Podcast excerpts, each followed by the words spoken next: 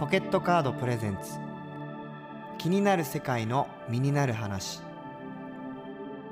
この番組は暮らしをクリエイティブにポケットカードの提供でお送りします。えー今僕は2023年2月10日午後3時ぐらいでしょうか。ものすごい二日酔いです家の廊下にはなぜか小銭がばらまかれ服が脱ぎ散らかされている状態です、えーさらにリビングの椅子が倒れていてテーブルがなぜかびしょ濡れでパソコンが水浸しになっています。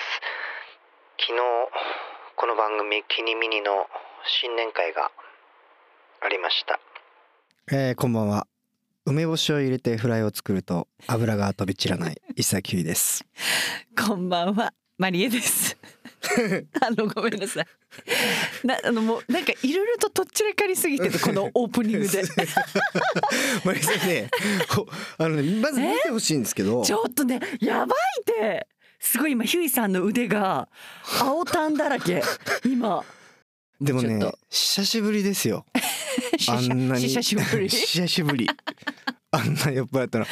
あの久しぶりに見たんです、でもすごくなんか心をねオープンにしてうん。今この時を楽しんでくれてるんだって思ったんですけどやっぱそうですね。机の上にやっぱ大の男が、うん。あのダイブしてる姿を まあダイブというか転んでるんですけど完全に、うんなんか多分体感がゼロ？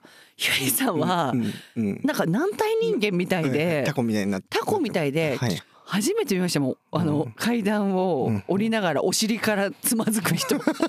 えーって。雪でも降ってないとあんな滑り方しないのに、でもねマリエさんはしっかりしてるなとは思ってました。いやあのやっぱりいやいややっぱり、はい。やっぱなんだろう異常な人を見たら、うん。人間やっぱしっかりしないといけないって。なんかあったら私がこうだそれこそ支えないとじゃないですけど、うんうん支えられなかった。マジで重くて。ヒューイさんマジ重かった。なんだろう。着込んでたのかな、でもね本当にちょっと最初も言いましたよね、はい。あのねクリ D が良くないです。いやそれはねクリディがねマジでうん滞在ではあると思う、良くないしあとマうちのマネージャーの今井さんも良くないです。今井さんはマジでぶっ飛び、ぶっ飛びマネージャーすぎて笑った。だってもうそのカラオケにね、うん。行ったんですよ2軒目で、はいはい。そしたら一番最初に「俺歌おう」って。今井さんが。で何を歌ったんでしたっけ「俺が一番最初に覚えた曲ソフィア」そのソフィアを歌ってる今井さんにずーの下半身の方にずーっとヒューイさんがうん。もう抱きついて「やめろ何の？やめてくれやめろなんそれ歌うな!」歌うなって。も歌うな!」って言って、はいはい。でもすっごい嬉しそう。あ。嫉妬みたいなことですかね。わかんない。なんかでその後に「さよならエレジー」を今井さんが歌ったらもうはい。やめてくれ もうズボンを下ろしちゃうんじゃないかバリの力でで二人で友倒れしてましたねソファーで。なんだこの二人組と思っ最て悪の二人で。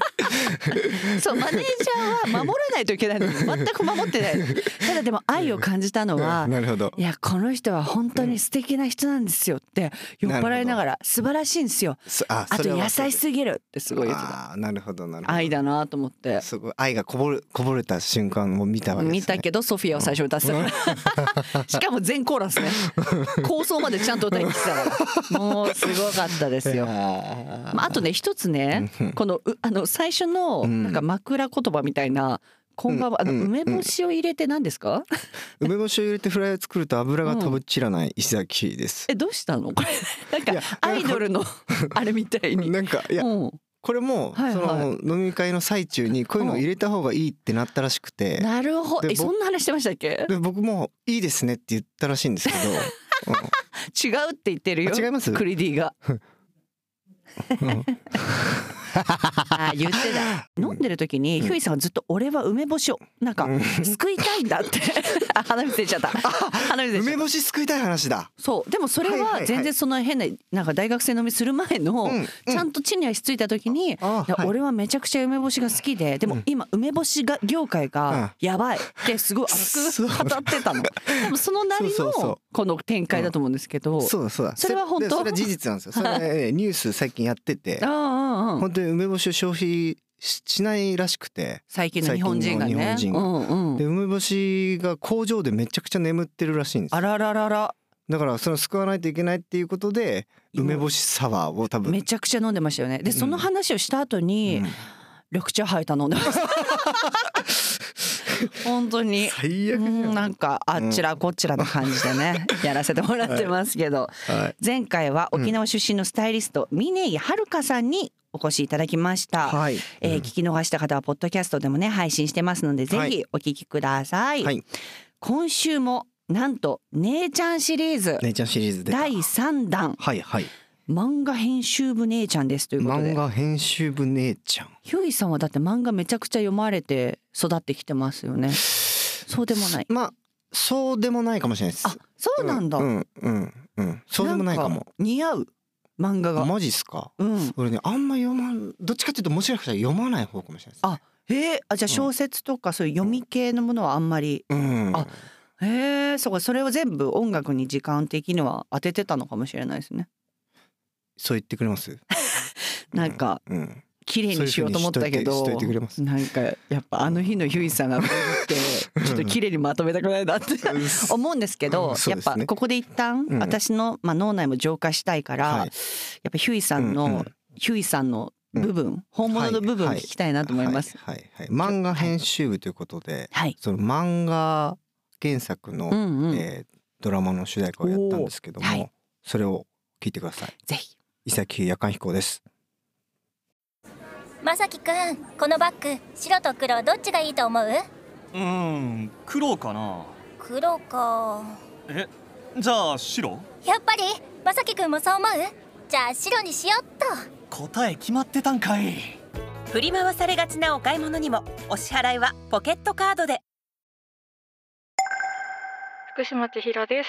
年齢は27歳。モーニング編集部で漫画の編集をしています。最近はちょっと太り気味ですすいません。よろしくお願いします。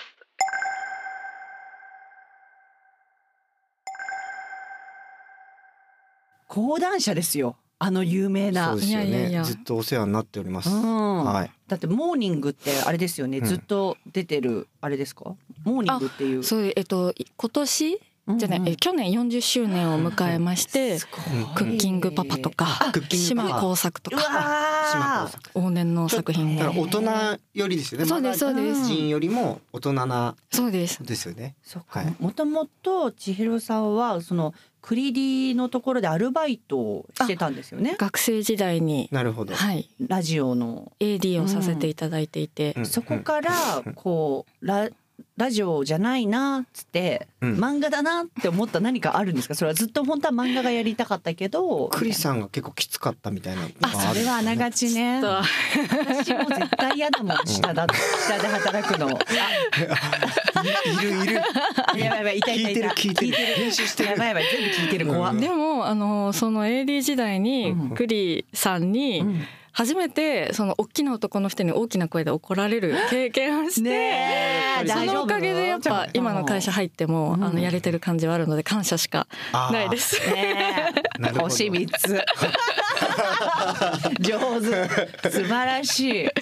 そこでもともと漫画はじゃあ好きでそうですね。編集に立ちなんかこうやっていきたいなっていう感じはあったんですね、そうです。あの、世代的にバクマンが、あの結構読まれ、はいはい。ジャンプの、はい。でそれであの漫画編集者という仕事を知って、でなんかそれまでも自分で漫画描いてみたりしたことはあるんですけどへ最後まで描ききれたことがなくて、ーこれ漫画好きだけど自分は描けないなと思って、でじゃあ描かない立場でどうやったら一番漫画の近くで働けるかなっていうので漫画編集者になりたいなと。なるほどね。それはでも男性向けですね。ねえねえ確かに。男性向けなんですね。もともと自分の趣味は、うん。あの小電車さんのフィール・ヤングとかなんかちょっと女性向けの,、あの共感性の高い漫画とかが好きなんですけど、でもあのいろいろ経てモーニングに配属してもらいました。あなるほどなるほど、はいじゃあ結構幅広くこう読んでるというか、漫画だったら結構いろいうですね。基本的にはもちろんあのモーニングで書かれてる吉永文さんのあの、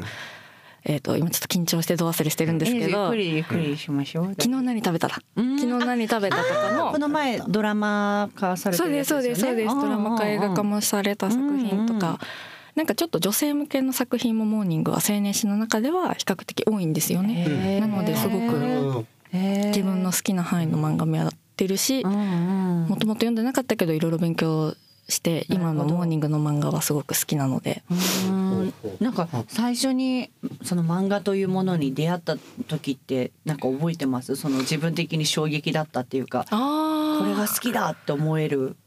えー、一番最初は覚えてないんですけど、チャオッコだったんですよ。ねえ え本当ですか？ちゃちゃちゃちゃちゃちゃちゃちゃですよねそうです。嬉しいやばいすごいポカンとさん。ざまいいや本当に、、はい。や大体ね、うん。その女の子の漫画ってはい。仲良しかリボンのもう二あそうですね。もうはい。大体どっちみたいな、ーはいはい。そう。ジャンプかマガジンみたいなもん。あそうそうですそうです。はいはいでなんか大体ちょっとこうまあなんて言うんですか、ちょっとお姉さんっていうかなんかちょっと早熟系の子は仲なんか仲良しの、まあ、セーラームーン読んでますみたいな、はいはい。でリボンの可愛い感じがあって、私たちはねそのねなんか第三のビールみたいな感じなるほどなるほどチャオめっちゃ良かったですよね。いや今びっくりしました。チャオッコあんま出会えないというかバ。カにされません？チャオって何？みたいな。あ私リボンだったわみたいな感じですよね。そうそうそうそういやもうマイノリティなそれはそうかも。いや私だってなんか仲良しもちゃんと読んだし、リボンも経そうですそうて、です。いやチャオやでってなる。ね なるほどわかります。嬉しい。でもなんでかはあんま覚えてない。なんでかはあんまり覚えてないですね。気づけばチャオを買っていたっていう。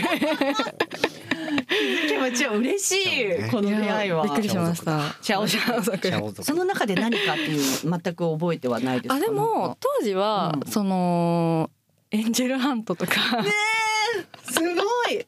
夏一緒。一緒ですか？え世代でも下ですよね多分。えなんでですかね？エンエンジェルハント被ってますか？すごい、あ超読ん読んでた。あじゃあ私がだいぶ長く読んでた。見るもでポンとかもやってた時ですね。いやもうちょっとこれは嬉しいです。マーマレードボーイとかはどうですか？あれはどこだ？別あれはねあれ違うか。あれなんかに入ってたんですかね。あれはもうちょっと上だと思います。あそっか。中高生が読むチャオはやっぱちょっとまだそんな小学生うん王道系はあ入ってるなるほど。あそうなんですよ。そうなんちょっと王道系はね。そうだと思ううん。なんかバケツプリンちゃんみたいな。ババケツプリンのキャラクターが出てきたりするのがチャオの世界線なので。マー。マレードボーイみたいなそそういうのちょっと早い早いですね。なるほどなえるほど。入社は今何年目なんですか？入社4年目です。四年目か。うん。したらもうちょっとこう4年の中でいろんなところにこそうですね。モーニングに配属されてずっとモーニングしかあの部署はいたことないんですけどうそうなんだ。でもやっぱ最初の3年間はなんとなくうんこう新人面していろんなところ乗り切れた感あったんですけどうん。そろそろそんなことをしていたらへえ。良くないなっていう。そもそもそのうん。漫画編集のお仕事の内容ってどういうことをするんですか？うんうんえっ、とですねざっくり言うと漫画を描くこと以外の、うん。えっと全てなんですけど、うん。まあ具体的に言うと、まあ、打ち合わせその、しはい作家さんと、うんまあ、一番最初はどんな企画やりましょうかとか、うん連載始まったら次の話何しましょうかとかのうん。下打ち合わせをして、プロット出してもらったらその打ち合わせをして、うん。でその後ネームっていう下書きみたいなのが出てきてそれの打ち合わせをして、っていうのがメインであとはでもあの単行本のデザインどうしましょうかとか、あと、まあ、連載する時のあの前引きと後引きっていうなんかうんうんうん事後何々シスみたいなあるじゃないですか、はいはいはいはい。ああいうのとかを考えたりとか、あーすごい。トータル全部ですね本当に。そうですね。宣伝物のキャッチコピーとかも全部多分あほとんどの人は担当編集が考ええへえー。なんか演出家みたいですね舞台でいうとこの。そうなのかもしれないですね。もしかしたらその作家さんをちょっとこう誘うじゃないですけどあ。一緒にうん並走しながらこっちもいいよこっちもいいよって提案したりもするってことですもんね。すごい。プロデュース的な、うんって感じもする。あの結構編集者もいろんなタイプがいるんですけど、もうまさにプロデューサー型といいますか、そういう編集者もいますね。いる。し、へーはい。あのちょっと似てるかもな、うん。音楽と。そっかそっはいはいはい。かプロデューサーさんと。う詞曲作ってそうプロデューサーとかディレクターがいて、まあいろいろこう組み立ててくれてみたいな。そういう時ってどういうこう話し合いっていうかこ今今回はこれでいきましょうみたいなのがテーマであるんですか？その音楽も漫画も。あーと。そうだからそれをみんなで考えたりとか、うんうんその一緒に手伝ってくれたりとかしますね。へうんーうん。もちろんこっちからこう出さないといけないっていうなんかね、うんあるんですよまあケツ ケツ叩いてもらったりとかしますね。そっかそっか、早く早く上げてください、曲みたいな。僕なんかもうケツ叩かれないと何もやらなくて終わるパターンが多いですから。なんか分かってきたそれは。そうあります？その漫画家さんの、あねそうそう早く出せよ的な。あなぜはちょっと語弊があるんだけど。そうですねでもなんかいわゆる漫画編集者って大きく4タイプ分かれるって言われていて、でそのマネージャー型っていうはいまあ、はいはいその基本モチベーション上げてもらう、はい。作家さんが気持ちよく書けるようにどうやったらこう執筆できるかっていうところでマネージャーのようにそばに寄り添って並走するタイプと、うん。あと問答型って言って、うん。さっきおっしゃってたようなちょっとこう作家さんと一緒に。なんか雑談とか直接関係なさそうなところから話しつつ、ん。あこの人こういうことに関心があるんだとか、こういうところに違和感を覚えてるんだってところから、えそれじゃあちょっと見てみたいですみたいな形とか、まあ、もっとあのうまい方もいると思うんですけど、っていう方タイプと、あとまあ企画型、はい。作家さんに対してこっちからがっつり企画を提案する。なるほど。あなたはこういう部分がうまいので、うんあのこういう企画が今時代に求められていて、はい。書いたら絶対ハマると思いますみたいな形で。そうですね、うん。っていうタイプとで最後がさっき言ってたあの、えー、とプロデューサー型、はい。作品をもっとなんか側からどうやったらみんなに受け入れてもらえるかというかどうやったらみんなに知ってもらって読まれるかみたいなことをやる人とやるタイプがいてでまあそこの配分が人によって違うかなみたいな感じなので結構お話聞いててやっぱ近いなと思近いますすね。ね。やっぱそのアーティストとかも、うん。そのアーティストによってど,、ふうにこう、うんねプロデュースされた方がいいかみたいなうん違いますもんね。人そうですね先生だから先生もそうですよね。多あね。ねそうかもそうかも。えそれは千尋さんはどのタイプに当てはまるって自分ででもこれって確かにやらないと先生にもよるのかその相手の作家さそうですんにもよる。ね作家さんによってうん使い分けられるのが理想なんですけど、うんうんまだまだあの未熟者なので個人的には、えー、とマネージャー型2割うん。問答型4割 めっちゃ使い分けてる。企画型2割、あと何割あるんだ、えー、あとプロ。にあとにあと2割って感じですかね。なるほど。でもいい配分じゃないですか、うん。それ。自分ででなんとなもく分かってきてる。中途半端なだけなんでちょっと極めたいですねどこかの部分をで。もそれこそ本当二人三脚じゃないですか、ね。それはヒューイさんもプロデューサーさんとかもそうだけど、ん。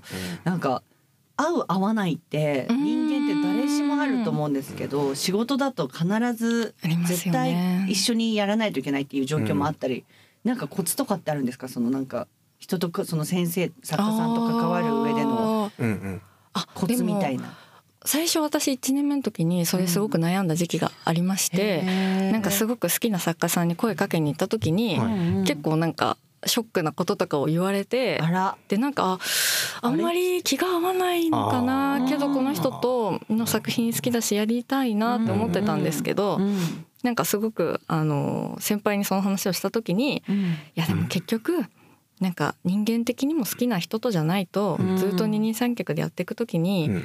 なんかやれないんじゃない？みたいなのを言ってもらってからなんかある程度うん。人間的にもまあ好きじゃなくても尊敬できるとかうん。そういう人なるほど。としかもう自分からはいかないようにしちゃってますね。うん。いやでもそれでもそれがそうですよ正解ねなんかもしれない。ですよね。ないともう。そう本当にそうだと思う、うん。結果。特にゼロうん一ってなってくるとね。そうなんですよね。ね。職場の人とかだったら別うにん。確かにクリエイターですからね。どうにかできるんですけど。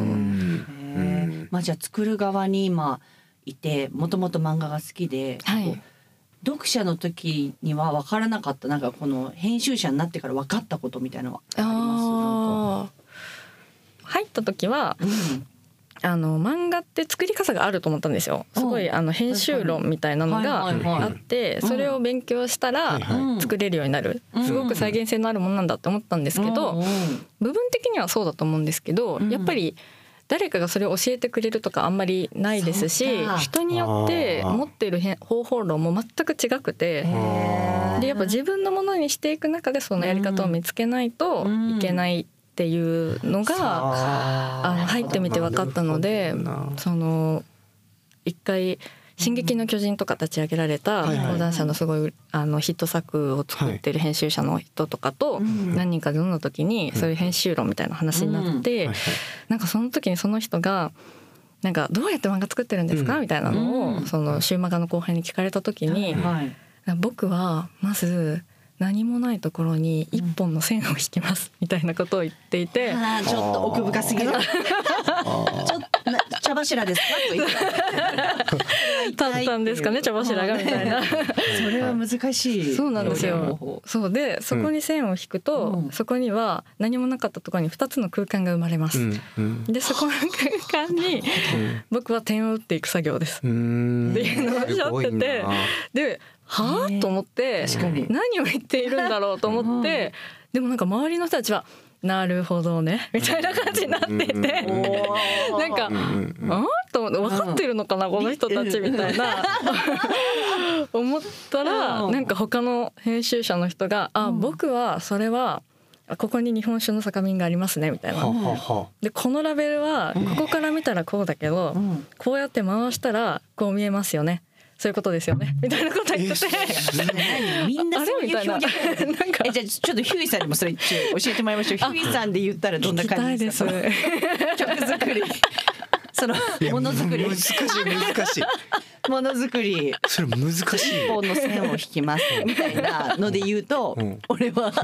難しい難しいそんなのいやどうしてそんなこと言えるんですかね？い。やそうなんですよね。結構アーティスティックなんですね。いや確かに。でも哲学的というかなのかななんか。なるほどな。なえいやでもいまだにあの人たちその場にいた人たちが本当に理解していたのか、個人的には謎にー。それ日本酒はちょっとなんか本当によくわ まあラベルは違うからね。酔っ払ってただけかもしれないですね。でもなんか全部奥深く聞こえちゃう聞こえ罠みたいな。なんかみんなそういう大喜利をしてたのかなみたいな気になってくる。それで言えないですもんね。えじゃあそれ土曜日ですか？なんて言えないですもんね。言えないんです。一年目だったんで、で週マガの人たちとモーニングの人たちでなんか飲んでて、そうなんですよね。なんか先輩とかにこう聞聞いたりとかってできるんですか？そのなんかこれってどうしたらいいんですか？あ。とか悩みを相談するみたいな。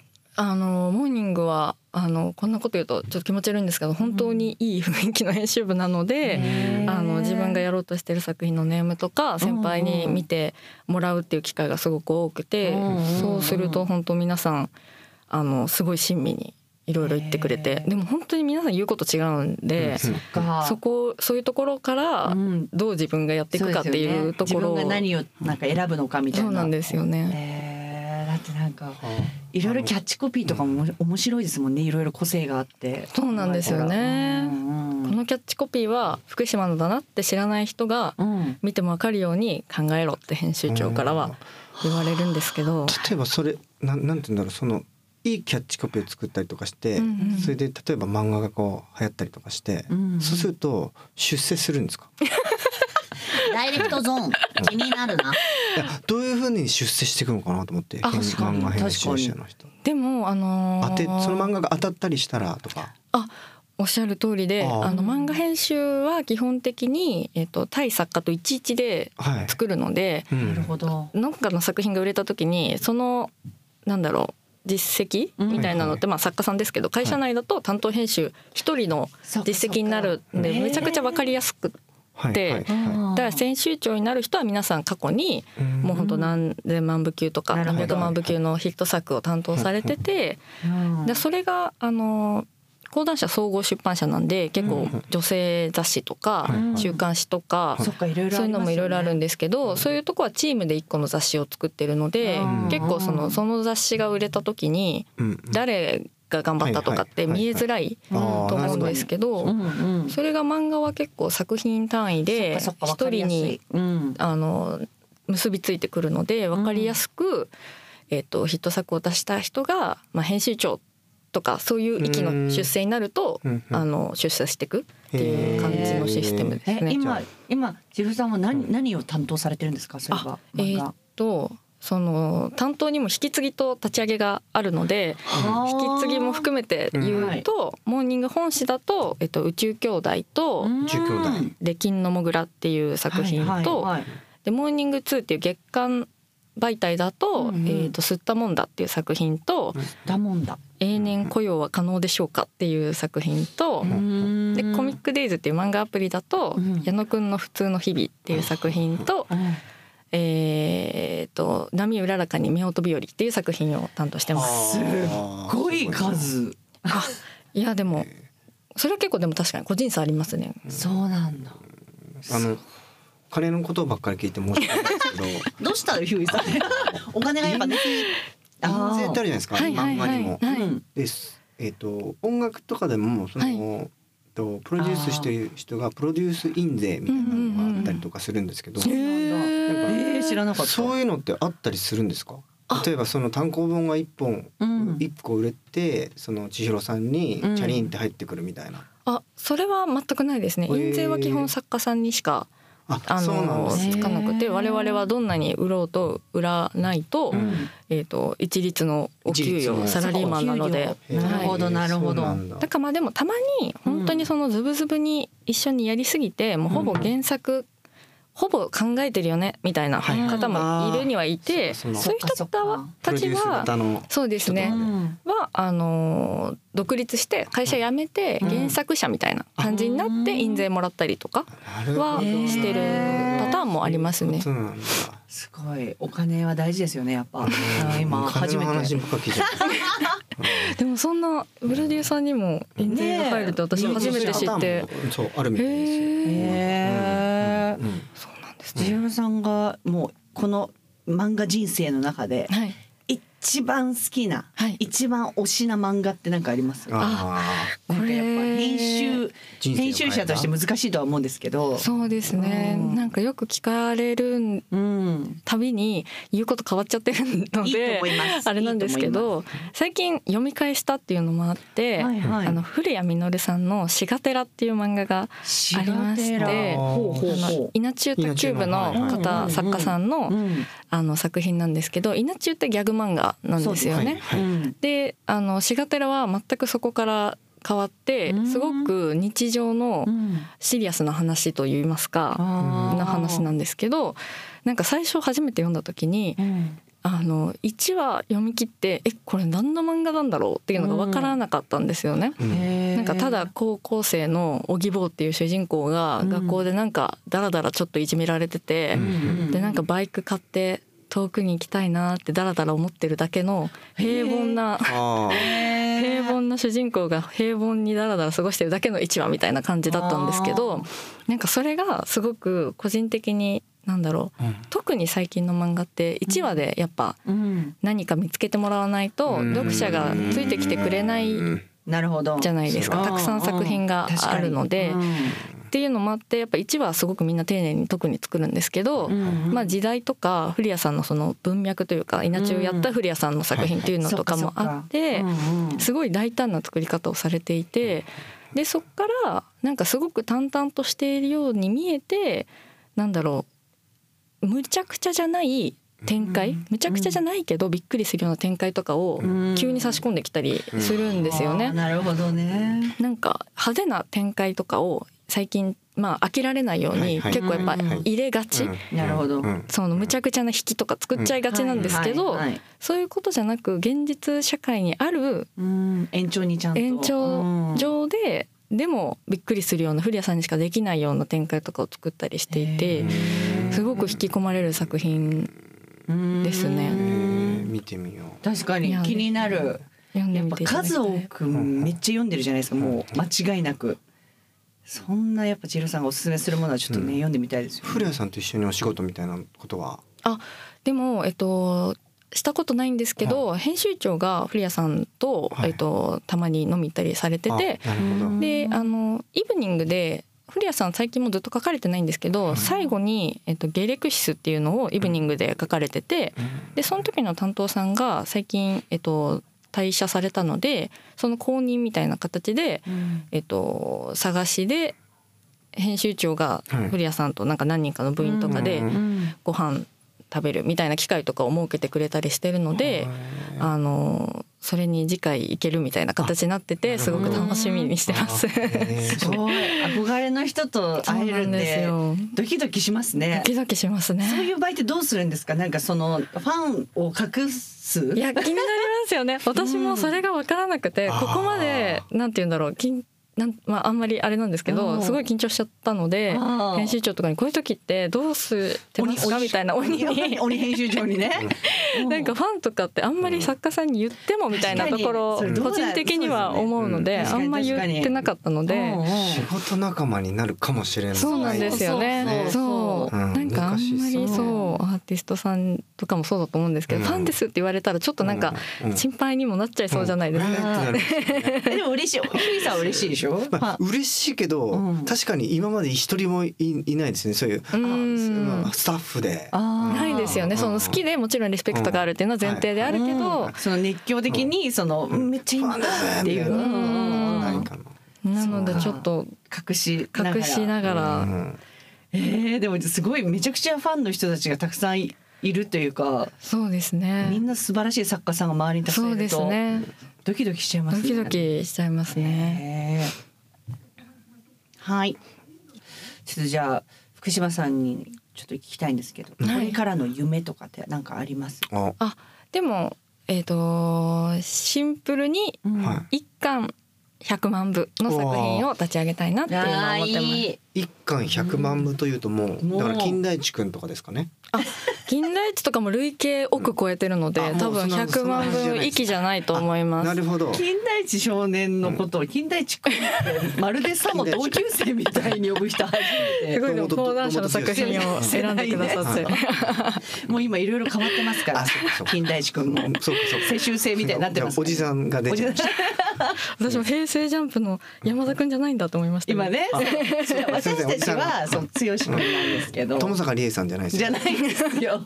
平成ジャンプなんですよやっぱ。千尋さんは。あそうですか。ごめんなさいちょっと今。漫画とはまた関係ない。止まっちゃってて。そっかでもそれでもいいですね、うん。そこをそっか100万部か。絶望しないまでは頑張り続けたいと思ってます。すごいですよね。100万部って。すごい考えられない今あんまないですからね。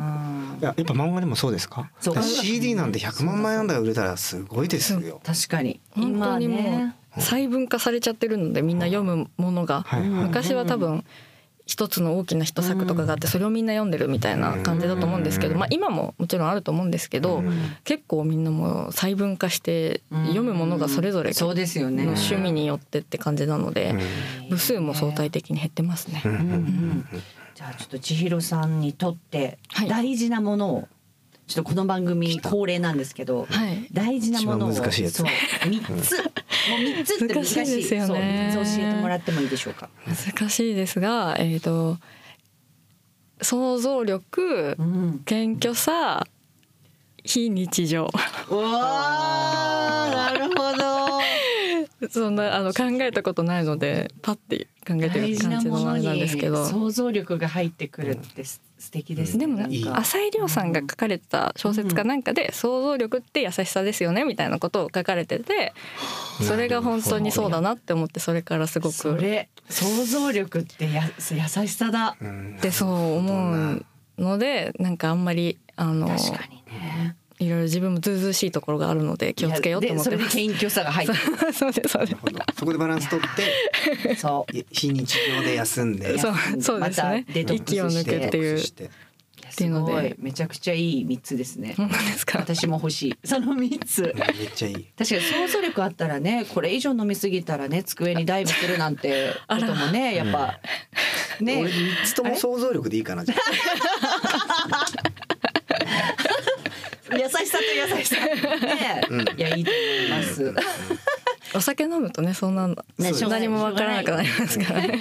うん、合法ですからいいですそれかもうヘパリーゼかな？大事なものね。大事なもの、うん。確かに。想像力ヘパリーゼ想像力。それ ミラグレーンミラグレーンミとラグレーンヘパリーゼ集合伝説。ただのただの酒飲み集合伝説。ちょ漫画のタイトル漫画のタイトルでいいじゃないですか。ドキュメントドキュメンタリー。はい、はい。ということで TBS ラジオ気になる世界の身になる話。今週は講談社で漫画の編集をされている福島千尋さんにお越しいただきました。ありがとうございました。ありがとうございましたこちらのジャケット気になりますか？あはい。かっこいいけど値札がない。佐々木さん？受付の岡本さん？休日も可愛い。偶然ですね。あそのジャケットかっこいい。似合いそう。そう？買うんですか？もちろんだよ。かっこつけたいお買い物にもお支払いはポケットカードでポケ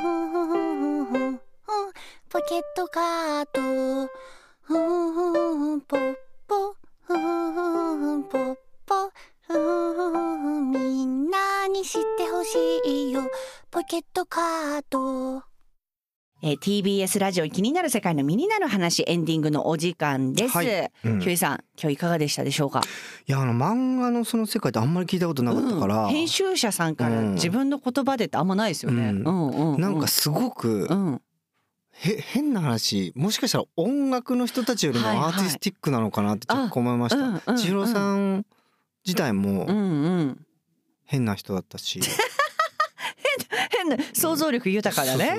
変な人だった。なんていうかこう、うんうんうんうん。僕が思ってるこう編集者の人って感じじゃない、もっとこうサラリーマンうん的サラリーマンな感じなのかなと思ったちょっとクリエイターな感じでしたよね。クリエうんそうそうそうあすごいわかるわかる。あそうなんだと思いました。はい、はい、ということでうん番組では皆さんからのボイスメッセージを募集しています。出たボボイスメッセージ届いてるのかな？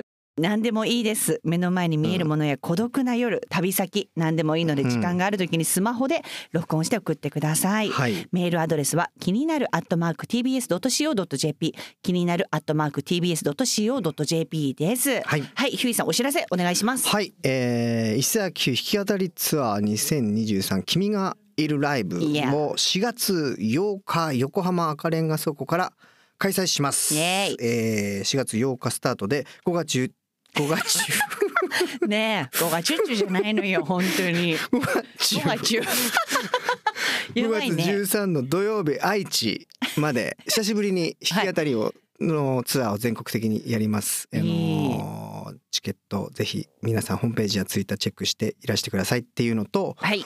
もう一つちょっと今日ありまして。なんだなんだ教えてくださいよ。今日がですね実はあの自分のうん。今年初のワンマンライブファンクラブワンマンライブの日だったんですけれども。そうですね。そうだそうだ。はい。もしかしたらうん。マリエさんも来てた、もうい来てるかも当したれないり前じゃないですか、はい。行きましたよ。皆さんありがとうございました、いえ。いえ今後もよろしくお願いいたします。こちらこそ、はい。そうなんですよ、うん。そこで、えー発表していると思うのですが、うんうん。えー5月20日うん。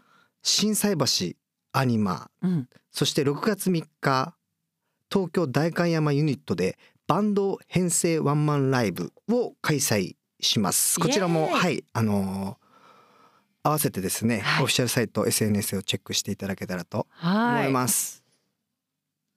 はい私の方からは、えーミュージカルサンキューベリーストロベリーに出演いたします、えー池袋えー東京芸術劇場シアターイーストにて2023年4月5日から、えー4月16日まで、えー東京で公演しております。大阪もありますのでぜひ皆さんお越しください、はい。えー TBS ラジオ気になる世界の身になる話。来週も日曜の夜8時30分にお会いしましょう。ここまでのお相手はマリエと水崎フィーシャー。